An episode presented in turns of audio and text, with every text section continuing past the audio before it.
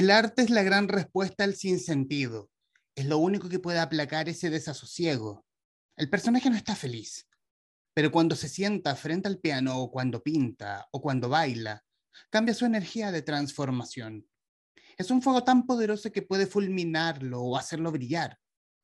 No hay personaje artista ni un coro sin un coro de personajes que no creen en él, que, que sabotean su sueño, que lo anulan. Cuando en el cine nos encontramos con diversos tipos de artistas, por lo general ellos y ellas siempre tienen un vacío que llenar. Personas con carencias, como todos, corazones heridos, inadaptados, bohemios, que solo la creación los ayuda a sanar y escapar de sus realidades, creando mundos nuevos. Las historias que les hubiera gustado vivir.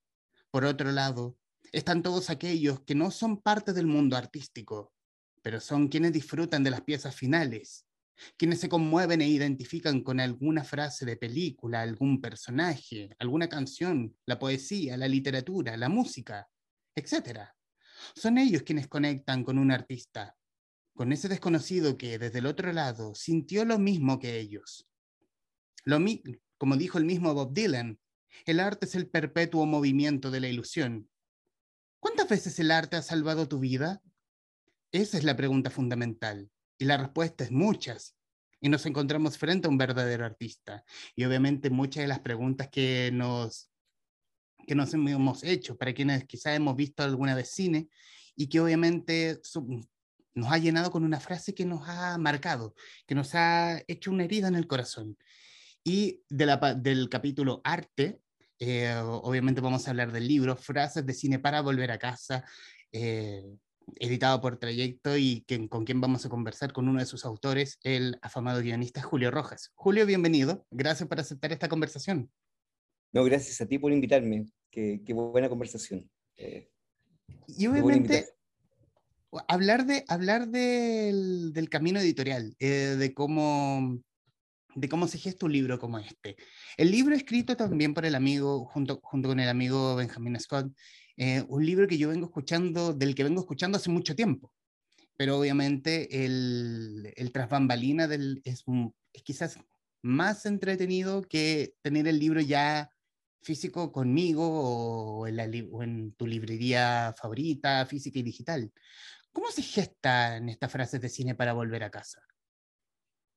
Bueno, primero porque por la admiración que yo tenía con, con las publicaciones que hacía Benja Scott, donde él podía capturaba trozos de, de, de, de, diálogos de película, y yo los iba anotando y, o los iba copiando y capturaba las pantallas y decía, algún día quiero, quiero escribir sobre, sobre estos diálogos o usar estos diálogos y que es un sueño que yo creo que mucha gente que le gusta el cine alguna vez ha pensado que es cómo tener una especie de recopilación de los diálogos mejores del cine, pero no los típicos, no es como Hasta la vista baby o Tócalo de nuevo, no, estamos hablando de los diálogos que a veces están escondidos en las películas y que, y que estaban ahí. Y Benja al comienzo empezó a publicar estas cosas y yo un día lo llamé y le dije, Benja, ¿por qué no hacemos un libro con, con, con tus capturas exploramos más películas y tenemos una especie de manual de sobrevivencia, así como son manuales de sobrevivencia para sobrevivir a las catástrofes, un manual de sobrevivencia a la vida,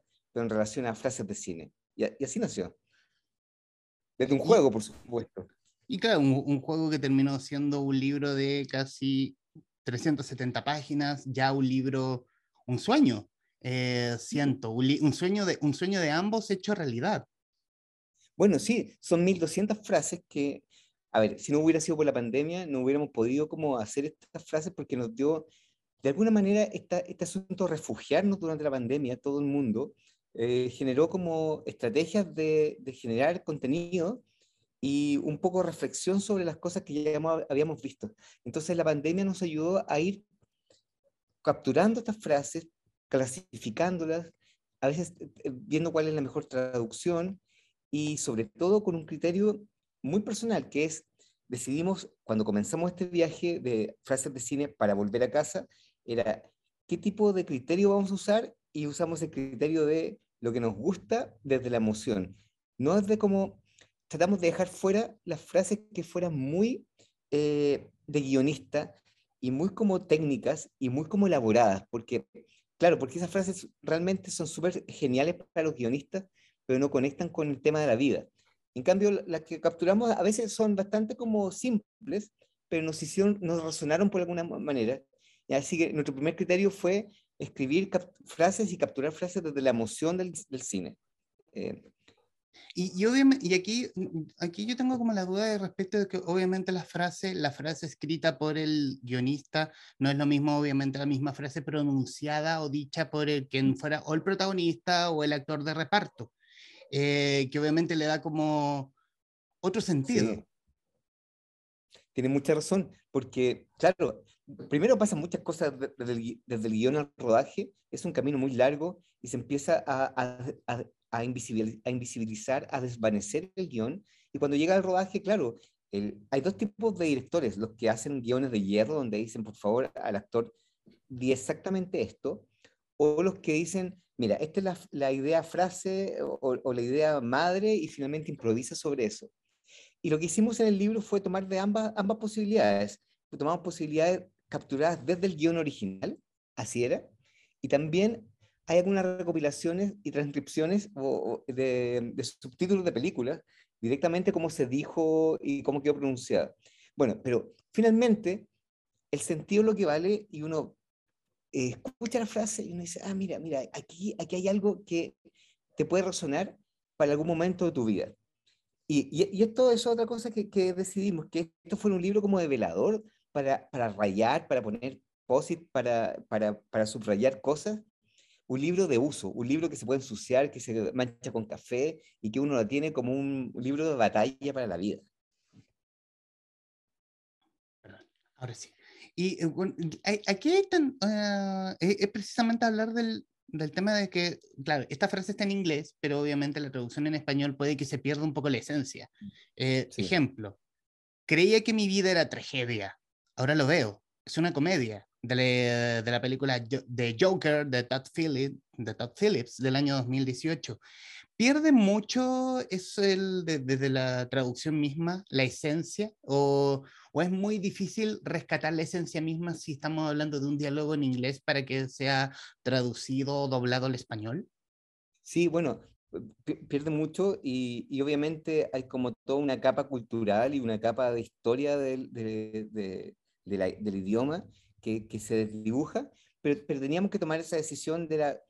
Vimos varias posibilidades de traducción y vimos cuál era la mejor, pero ojo que no solamente hicimos películas en inglés, hicimos, eh, capturamos películas en otros idiomas, en español, por supuesto. Ah, y, lo otro que hicimos una curatoría súper eh, abierta, es como tenemos frases de Avengers y frases de cine independiente iraní, y están ahí compitiendo cada uno de ellos en su, propio, en su propia ley. Y a veces pasa algo que como es un libro que tú puedes abrir en cualquier momento, en cualquier página, eh, como un juego, casi como esos juegos de, casi de tarot o de, de, random, eh, uno puede escuchar la frase y preguntarse de, qué, de cuál es esta película, y a veces la frase, eh, nada, es del de, hombre araña, y, y, y, es una buena frase.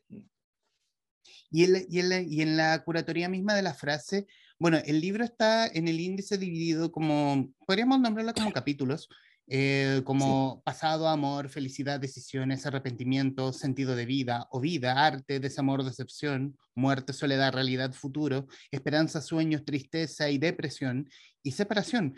¿Cómo fue ordenar esas frases? ¿Cómo fue como esta frase me suena más como en este capítulo, como decir como, no, sabes que esta frase me suena como en este otro capítulo?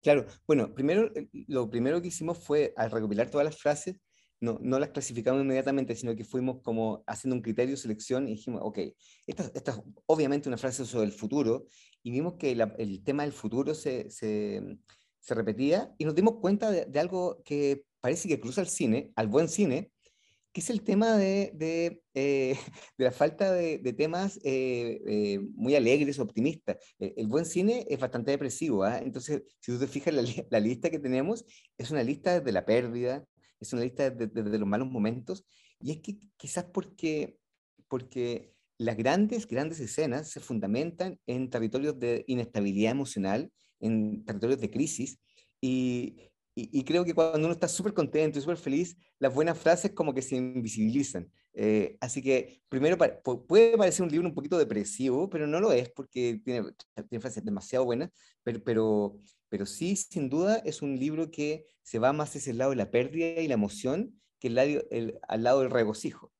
Eh, y, y, luego de eso, de tener todas las, frases, decidimos como clasificarlas en grupos y, hicimos como una especie de prólogo de cada tema de vida. Y finalmente es como una línea de vida que tú vas viendo en, eh, un ser humano, que, que, es, pasa por depresión, pérdida, también pasa por alegría, futuro, todo. Un día el teléfono va a sonar y me va a decir, ¿por qué me dejó? Quizás ella está esperando que digas algo. The Mr. Riders de, de Clint Eastwood, del año 2003. Hay un rescate de que aquí no necesariamente tenemos la frase sonada dicha ya a esta altura, ya parte de la cultura popular, sino frase que probablemente sea parte de un actor de reparto que apareció medio segundo y que quedó instalado en la historia. Sí, exacto. Bueno, eh, si, si, si, un poco te, te vas a dar cuenta que no solamente en, libros, sino que, también hay páginas relacionadas con, con, frases de guion y están llenas de grandes frases de guion icónicas. Entonces, ¿para qué alguien iba a comprar un libro que recopila las frases que están en, todas las películas? Tratamos de hacer una especie de búsqueda, así como los, los arqueólogos o los buscadores de monedas que van ahí, buscar pequeñas perlas de, como tú bien dices, de actores secundarios, de situaciones secundarias, de escenas perdidas, y las trajimos ahí a, la luz. Ahora, lo que, lo que sí queremos hacer en una segunda edición es que pusimos la frase, pusimos la película, el director, el contexto y todo, pero nos gustaría poner, claro, cuál es el nombre del, del, personaje que lo dijo eh, y quizás también cómo sería en el idioma original. Pero bueno, eso es una, es una meta para la siguiente entrega que queremos hacer que tiene que ver con la búsqueda de frases de series para volver a casa. Y para volver a casa, le pusieron para volver a casa por, por algo, porque cuando uno sale de, del cine, cuando antes de la pandemia, cuando uno iba al cine, antes de, esta distopía pandémica, eh, uno camina, yo, a lo menos yo clasificaba las películas de películas caminables o películas que al tiro te metes al metro y te vas eh, o, o, o, te vas a otro tema. Las películas caminables son las películas que tú sales del cine, tienes que empezar a caminar un poco random, un poco dando vueltas por el lado, porque necesitas decantar la película, necesitas, necesitas que las imágenes que quedan impregnadas en ti se vayan como, como liberando y van quedando como pequeñas frases que finalmente llegan y se van contigo hasta la casa. Entonces, por eso eran frases para, para volver a casa, porque finalmente uno llega con, a la casa después del cine con un grupo de frases e imágenes que son icónicas, y las malas se fueron quedando en el camino. Y, y, el, ¿Y cómo fue ese trabajo de recopilación? No sé, en tu caso, eh, ¿fue como aprovechando la cuarentena ver muchas películas o tenías como el cuaderno y como, oh, esta frase, y mientras veías una película, oh, esta frase es muy buena y, y las anotabas inmediatamente? Claro, mira, eh, nos, repartimos el trabajo, habían películas obviamente que yo ya había visto y otras no, y, lo mismo pasó con Benja, que también había visto algunas o no, y Benja es un obsesivo que cada vez que va a las funciones de, cine, toma su celular y anota la frase, y yo también tenía mi cuaderno de frases, y lo que sí, lo que hice fue hacer trampa, y muchas veces como la película que ya había visto hace muchos años, no la vi de nuevo, sino que bajé el guion, y bajamos guiones de páginas, y, volvimos, porque igual yo sabía, había, aquí hay una frase que me gusta, Pam y fue, el criterio fue las frases que te fueron quedando a ti, pero aparte, también hicimos un, un, trabajo de volver a ver alguna película y volver a, a, sentir que, mira, esta frase entretenida, esta frase puede estar acá, eh, tiene, tiene algo que decir. Eh, ahora, eh, como también fue un diseño de un libro que no tiene las características, las características de un libro donde uno tiene un comienzo, un transcurso y un final, sino que uno puede abrirlo en cualquier página lo que, lo que decidimos era que las frases de alguna manera también contuvieran una especie de incógnita para comprender cuál fue el sentido en que fue dicha. Y, y, no pusimos eh, el contexto completo. Eh, y eso genera también el libro como, eh, hace que el libro sea también una herramienta creativa, porque tengo algunas amigas y amigos escritores que han tomado este libro y les ha servido para cuando están en un bloqueo, como que abrirlo, sacar esa frase y sobre esa frase reflexionar sobre lo que están escribiendo. Así que puede servir para muchas cosas, hasta para ver el tarot o la suerte, supongo. ¿Y, tú cómo, sabes. ¿y, cómo, ¿Y cómo fue el camino editorial? Eh, como, como te dije, también con la cercanía de Benjamín, eh, uno sabía de la idea de este libro, pero también fue como un, hubo un camino largo para que pudiera ser para que, para que pudiera ver la luz en, el, en este formato bello que se mandó Trayecto. Claro que sí. Bueno, eh, es que Trayecto y Felipe son eh, una combinación, que nuestro editor, una combinación súper eh, propositiva. Y lo que llegamos donde le dijimos, tenemos esta idea, editorial puede sacarla? Eh, ¿Le interesa realmente? Porque nosotros siempre no teníamos como mucha eh, esperanza que alguien se interesara en un libro de, frases de cine, porque es tan extraño, no, no, no tiene que ver con un tema como narrativo en sí, y tampoco es como, es extraño porque en el fondo estamos sacando y referenciando cosas de las mentes de 1200 guionistas. 1200 guionistas, o a lo menos 1200, no sé si, a lo menos 1200 películas eh, estaban ahí eh, y, nosotros no la escribimos, sino que es, como presentar una, una, recopilación de alguien más. Al contrario, eh, en trayecto nos dijeron, nos interesa el libro, no teníamos muy poco tiempo para, para, publicarlo antes de, nada, de diciembre, y fue todo perfecto, porque finalmente me preguntaron si lo teníamos listo, lo teníamos listo, eh, hubo un par de revisiones, y tuvimos que tomar la, la, Humberto, la decisión más eh, dura de todas, que es cuándo terminar el libro, porque en el fondo, tú sabes, todo el día están saliendo películas nuevas y como uno se empieza a sensibilizar con las frases, nos hablamos por teléfono y decían, ¿viste la, última de Leonardo, de Leonardo, DiCaprio? Está como, tiene frases muy buenas, sí, pero tenemos, ¿sabes qué? Tenemos que detenernos un momento, eso será para la siguiente, como la actualización, pero hay que saber cuándo detenerse. Y, subimos cuándo detenernos y cerrar las prensas y ahí se fue el libro. Así que agradezco mucho a Trayecto em, y, por su gestión. El arte es un arma cargada de futuro, de la película Noviembre de Achero Mañas del año 2003. Y, y sobre todo para, que, para quienes hacemos esto, para que, quienes creo que hacemos la divulgación, tú por tu parte como escritor y guionista, y yo y, yo, y Benjamín como divulgadores del, de la misma. ¿Cómo crees que es un, es un libro que puede tener una larga data, es un libro que se mantenga joven respecto del futuro, del futuro distópico que estamos viviendo hoy en este momento? Bueno, yo creo que el cine tiene la gracia de que hace inmortales eh, las cosas que toca, para bien y para mal. Eh, las películas son inmortales. Es lo único, es lo más cercano a la inmortalidad que tenemos y por eso es tan heavy cuando uno ve eh, una película de 1940 y, o por ejemplo yo veo a, a, a, Kim Novak en Vértigo eh, y, siento una sensación de quién es esa mujer enigmática, pero ella no tiene esa edad, sino que, que, que ya murió o que está, eh, está mayor, eh, pero hay una cosa de capturar eh, lo impermanente en el cine y las frases también se hacen impermanentes. Y es muy loco porque uno ve una frase como, como cualquiera de, de, una película antigua y sigue funcionando. Así que creo que va a tener, puede tener eh, mejor vejez que algún libro que yo pueda escribir, Benja pueda escribir, que sea como narrativo puro, porque está, viene de la fábrica de, de la inmortalidad, que es el cine. Están ahí plasmadas las cosas y quedaron para siempre.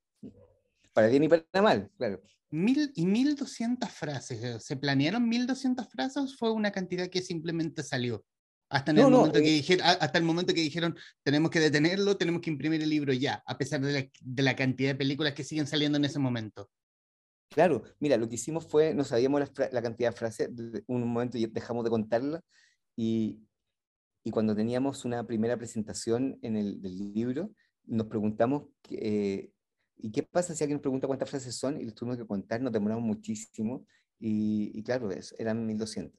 Eh, Ahora, no quisimos poner 1200 frases para volver a casa porque eh, eso nos limitaba mucho para la siguiente claro, tenían que, tenían que superar, era como la meta de la Teletón, tenían que seguir claro, arriba. Claro, exacto, sí.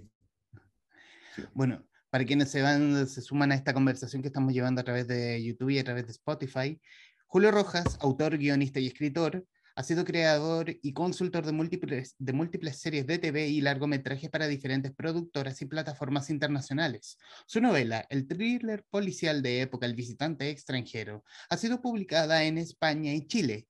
Su audioserie para Spotify, Caso 63, fue considerada por el New York Times como una de las mejores audioficciones de 2020 y ha sido reversionada a varios idiomas y catalogada como la audioficción más exitosa de habla hispana.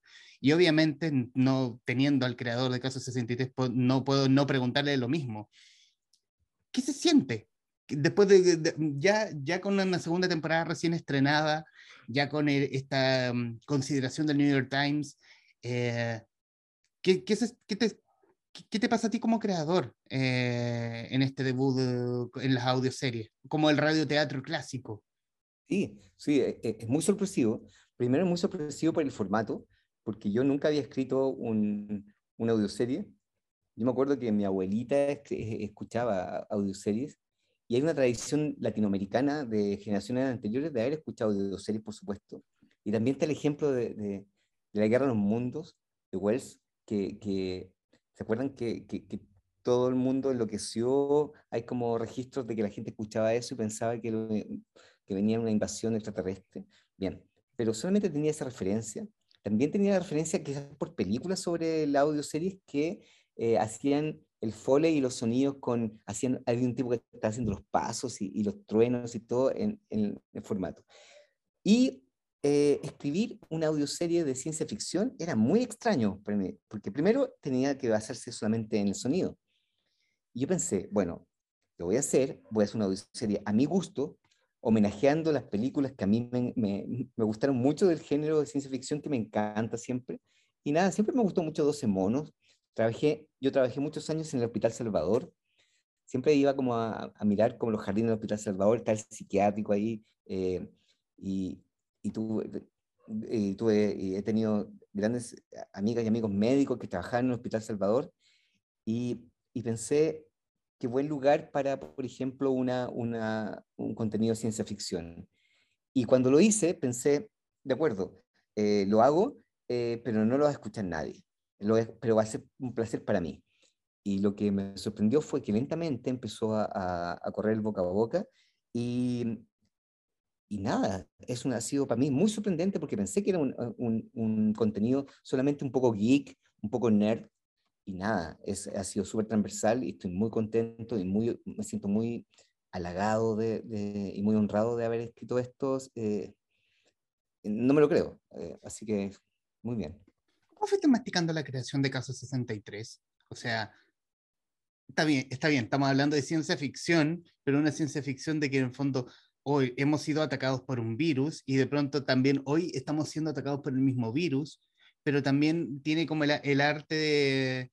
El arte de las historias de fin del mundo en el, en el fondo, un virus tan poderoso que termina aniquilando al mundo. No sé si estoy, no, creo que no estoy haciendo ningún spoiler, es más o menos de lo que se trata Caso 63. Sí, exacto. Mira, a ver, eh, yo creo que se unieron, se unieron varios, varios factores. Yo, yo eh, no sé si tú sabes, yo, yo, fui dentista mucho tiempo y dentista y trabajé en consulta y, y también trabajé... Esa dentadura me lo dice todo. No, traje un, no, traje un servicio de urgencia.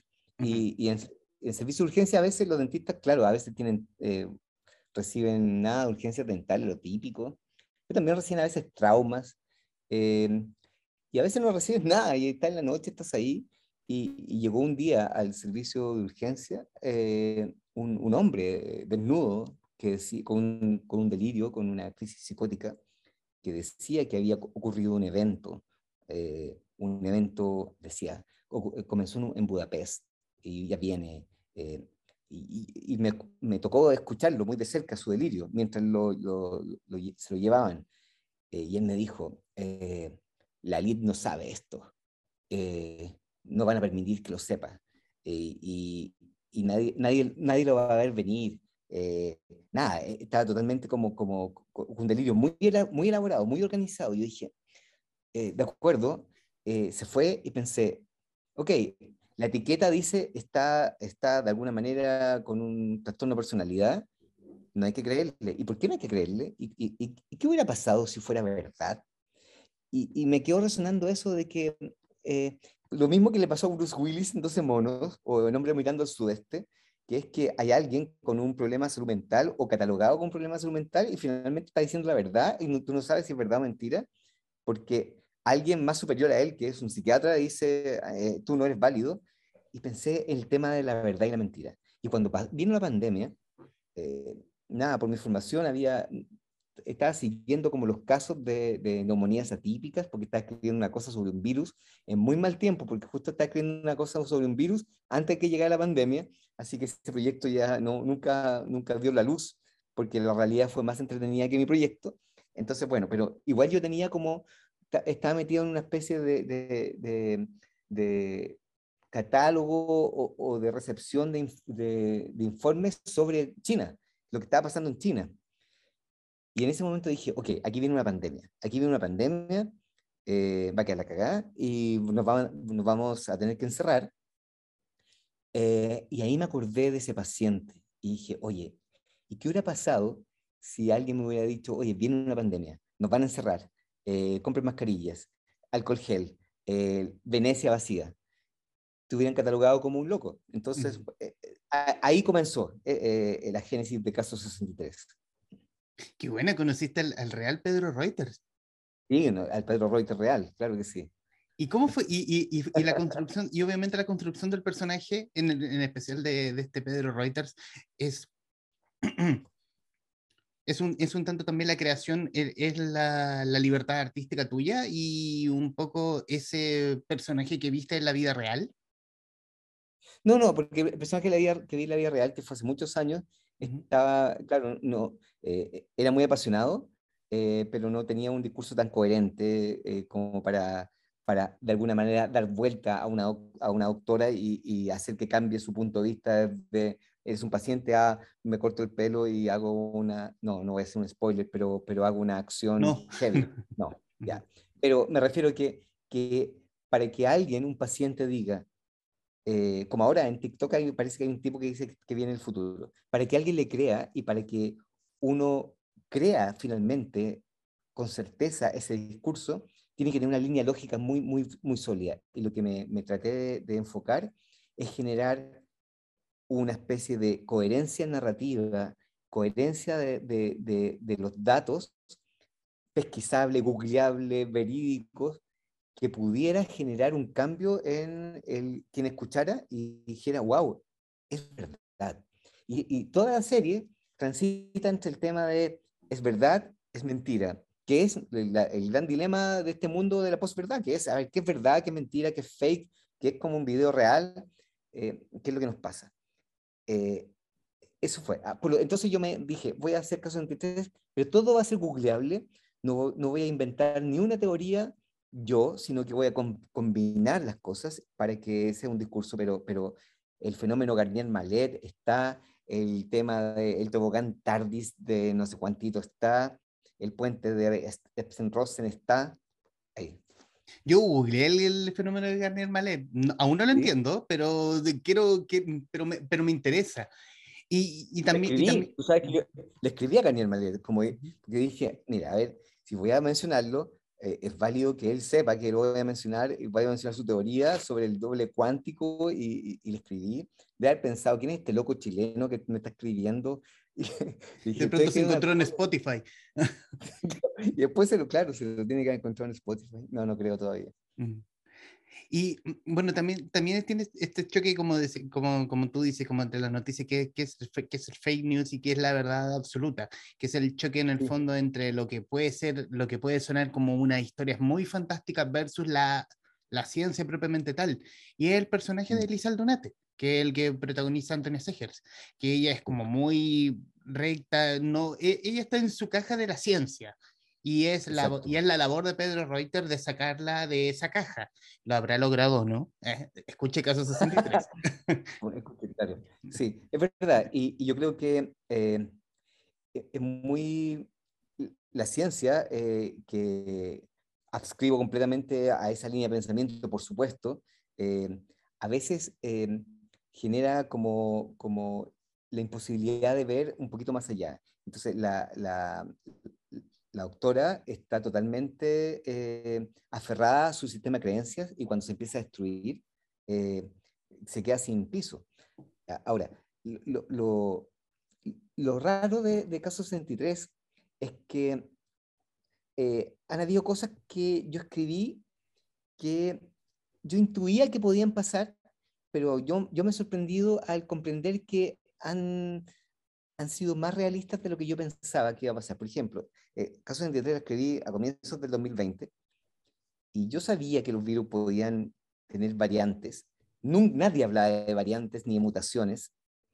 Em, yo escribí que, claro, que estaban las mutaciones, que el eh, virus mutaba y mutaba y todo, pero cuando ahora salió Omicron, y, eh, porque el virus de, de, de caso 23 se llama Pegaso, alguien me manda un, una cosa de astronomía que dice que Omicron eh, se llama Omicron Pegaso en, en un sistema y, y, que, y que la descripción que salía de, de caso 23 era muy similar. Entonces es como muy extraño que a veces las ficciones copian un poco el, la, la, realidad y también se autoalimentan. Eh, es bonito eso. Conversaba hace algunos días con Gabriel León, el bioquímico y divulgador científico, y yo le, y, le decía como, ¿por qué ahora esta nueva variante tiene el nombre de villano de Spider-Man? Sí, claro que sí. sí y, es como este tipo, y como dicen, es Omicron.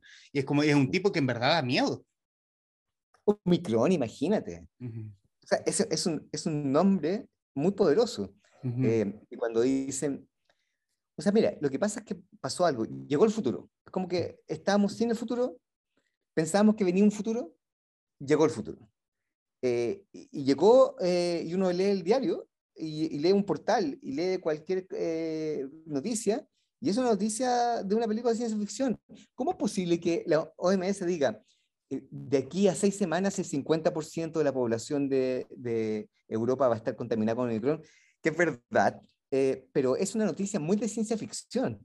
Eh, y yo creo que va a costar muchos años que podamos comprender la magnitud de esta distopía que estamos viviendo, donde, wow, eh, de alguna manera esto es Years and Years y esto es Black Mirror y estamos copiando todas las series. es la realidad. Y, y, y, ahora resulta que después de, de, mm, de alguna forma con la pandemia, con el, con el, con el COVID-19 dando vueltas, de alguna forma estamos mirando con otros ojos, creo que, creo yo, eh, va a ser como muy la visual mía, eh, que estamos mirando con otros ojos la ciencia ficción, que ahora le estamos poniendo más atención a cualquier producto de ciencia ficción, como no ocurría antes. Era muy raro, voy a sacar el ejemplo de la TV chilena, que, que, que metieran un producto de ciencia ficción porque ya era muy de nicho para, una, para un para algo tan masivo como era la tele chilena. Siempre tengo en mente, siempre, tengo en mente eh, Chima de Televisión Nacional, que alguna vez hablé con el creador y me, dejó, y me dio a entender de que básicamente fue un golazo que le pasaron al canal. Por supuesto, claro que sí. O, e, era eso, o se ridiculizaba un poco la ciencia ficción. ¿Te acuerdas? Había una teleserie donde había un robot, chico.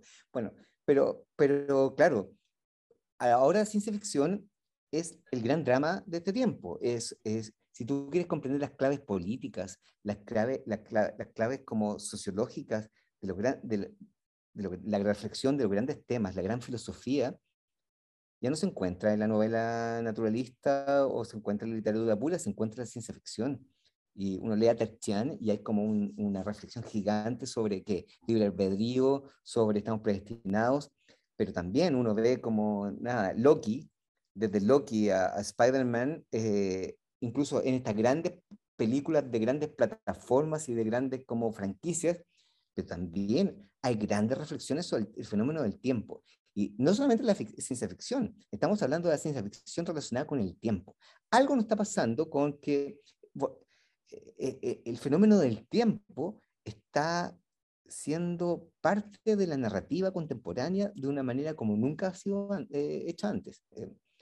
y, y sobre todo eso y universos múltiples, universos paralelos, eh, posibilidad de que hayan como metaversos, eh, un cuestionamiento gigante a la realidad. Me temo que este no es el futuro que soñaste para ti de la película No Country for All Men de Ethan Cohen y Joel Cohen, eh, que volver obviamente al libro, que no es, que, que, al final estamos, no estamos viviendo el futuro que se nos dice, que probablemente lo que, lo que estamos esperando básicamente es algo mucho peor que Omicron, a pesar del, del nombre horroroso que tiene. Sí, es verdad. Eh, lo que pasa, eh, como que está, como que está llegando el sol, entonces como que uno puede empezar a hablar como más misteriosamente, así como... ahora, ahora, eres, ahora eres como un incógnito. Es como estamos, estamos, con el, estamos con el hacker que atacó al gobierno chino. Claro, exacto. Sí. Oye, no, eh, es que es verdad, el futuro, bueno, primero el futuro como esperábamos hace, o como esperaba la civilización hace 100 años, totalmente ilusorio. Eh, y de hecho, he visto como ciertas como representaciones del futuro en, a, finales del siglo XIX y eran como un futuro de autos voladores y cosas que nunca, nunca ocurrieron finalmente. Pero siempre había la, la sensación de que, de que alguien iba a resolver el futuro. Es como que vivíamos una fiesta, pero la resaca de la fiesta no la íbamos, no la íbamos a vivir nosotros, la iba a vivir una generación posterior que le iba a resolver. El problema es que la resaca de la fiesta se generó ahora y ahora estamos recogiendo los platos y la fiesta terminó y viene el calentamiento global y si no hacemos nada, todo va a subir 3 grados o 4 grados o, o, van a suceder cosas que no queremos. Entonces, lo, lo, lo, loco es cuando por eso uno ve esta película como de No mires arriba, que es como viene un meteorito, nadie hace nada, eh, hay que reflexionar y el vehículo para reflexionar es la ciencia ficción. Eh, porque nos permite una lejanía de alguna manera, pero comprender eso he vivido lo suficiente para ver el futuro convertirse en historia de League of Extraordinary Gentlemen de Stephen Norrington del año 2003. Eh, en el fondo también estamos viendo cómo, cómo la historia se está haciendo parte. Eh, y, y, después, cuando sea en 20 años más, vamos a estar hablando de la pandemia del 2020. Y probablemente en, y en 20 años más estemos viviendo Pegaso, literal. Oh, claro. Espero que no seamos como, o que la gente que nació ahora sea la generación IP de entre pandemias eh, y que esta sea la última grande, pero, pero lo veo muy difícil. Creo que la historia de la humanidad está cruzada por pandemias, nos hemos olvidado de eso. De hecho, los gran, grandes eh, saltos evolutivos tienen que ver con pandemias. A veces los virus, eh, mucha gente no sabe, los virus, claro, te pueden matar, pero también gran parte de la evolución del cuerpo humano se generó a través de síntesis de proteínas que aportaron virus. Los virus generaron ciertas mutaciones que generaron la especie como la conocemos. Así que eh, el virus y el humano son eh, enemigos íntimos que eh, están presentes en toda la historia de la humanidad y van a seguir siendo enemigos. Y, y uno va a ganar, al final del camino, uno va a ganar. Y sabemos quién va a ganar. ¿Quién va a ganar? Ah, vaya a saber, quién sabe. Bueno, bueno ahora vamos a, formar parte de la historia y no sabemos quién va a ganar. Esperemos que la ciencia. Esperemos que es, claro, esperemos que la ciencia. Julio, y, volviendo al libro ya eh, publicado, ya en, librerías físicas, em, ¿qué sensación te deja? ¿Qué sensación te deja en la guata? Es decir, como esta joyita, este sueño, eh, aún ahora está corriendo solo, eh, con lectores y que, y que he visto en redes sociales que el libro le ha ido medianamente bien y que le ha ido bien de frente. Eh, ¿Qué sensación te deja a ti?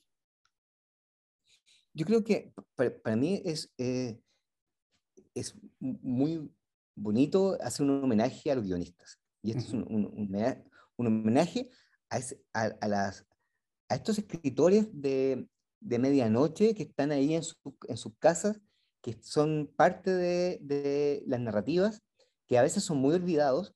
A veces, eh, claro, ahora vivimos una época donde a veces los guionistas ya se saben quiénes son, pero eh, en norma general los guionistas son el, eh, el rol perdido del cine, el rol invisible del cine. Y esto es como un homenaje para decir, mira, aquí hay un libro donde está a lo menos mencionado el nombre de cada guionista de cada película, y eso en sí me encanta. Eh, que alguien tenga en su casa un libro donde existan 1200 guionistas que debería conocer y podría seguir su ruta. Así que eso es lo primero, un gran homenaje. Y lo segundo, muy satisfecho de que este libro genere nuevas posibilidades de historias y genere juegos, porque los juegos, los libros generan eh, no solamente juegos y placer, sino que salvan, salvan vidas. ¿Cuántas veces hemos estado mal y un libro, una frase no nos ha salvado? Y, y, ojalá que sea este el caso. Y hablando del futuro, si, se puede, si podemos referirnos a él como tal, eh, obviamente los sueños, los sueños de que la senda de, de estas frases de cine verso se extienda.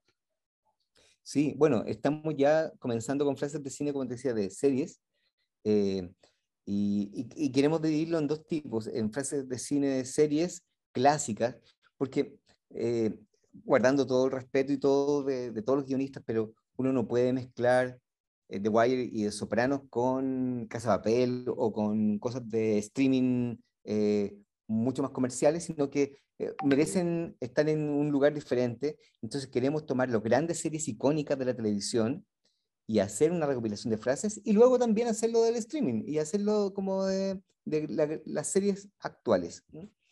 Eh, Benja quería hacer uno de música, pero yo... No, y, que obviamente Felipe Briones debe estar viendo esto y decir, bien, sí, bien. No, no sé. No, tiene que estar así bien, y tomándose algo. Julio.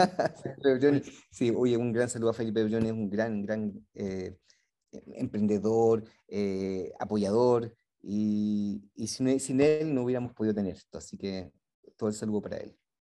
Julio, y obviamente en estos minutos finales, eh, bueno, agradecerte esta disposición a querer conversar, que obviamente han sido tiempos difíciles y sobre todo con tus tiempos que entre muchas cosas, eh, te has hecho un espacio para poder conversar con esta casa digital y obviamente estos minutos finales son tuyos para que diga lo que guste, si quiere promocionar el libro o decir lo que le nazca del corazón.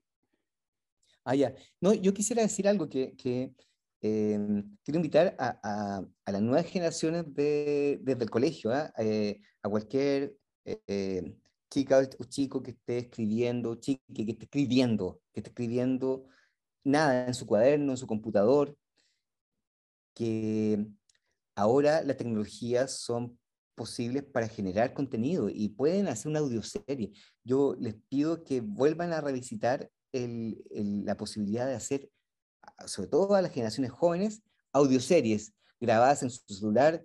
Eh, la experiencia de escuchar una ficción es muy poderosa y es la nueva, la nueva, eh, el nuevo formato que nos va a acompañar en estos nuevos 20 años. Así que audioseries, jóvenes eh, y, y, nada, lanzarse y crear, puro crear. Bueno, en ahora sí en los minutos finales, eh, recomendarles a quienes nos están viendo o escuchando a través de Spotify eh, frases de cine para volver a casa de los amigos Julio Rojas y Benjamin Scott. Y en el caso del señor Julio Rojas, ir por el visitante extranjero o irse de cabeza a Caso 63 porque se pierden, porque si no lo han escuchado, primero, ¿por qué, por qué no lo has hecho? Eso.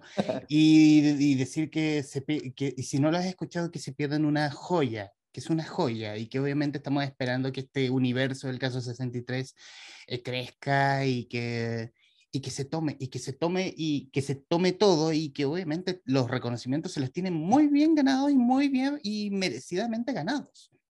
Muchas gracias, muchas gracias. Ya viene la tercera temporada pronto, así que ahí un poco de atención ahí. Excelente. Y bueno, obviamente para finalizar esta conversación, no puedo sino citar a The Truman Show de 1998 de Peter Weir y de, con guion de Andrew Nichols. Por si no nos volvemos a ver, buenos días, buenas tardes y buenas noches. Julio Rojas en el Traficantes de Cultura. Gracias. Gracias, está muy bien. A quienes nos están viendo, gracias. Nos vemos.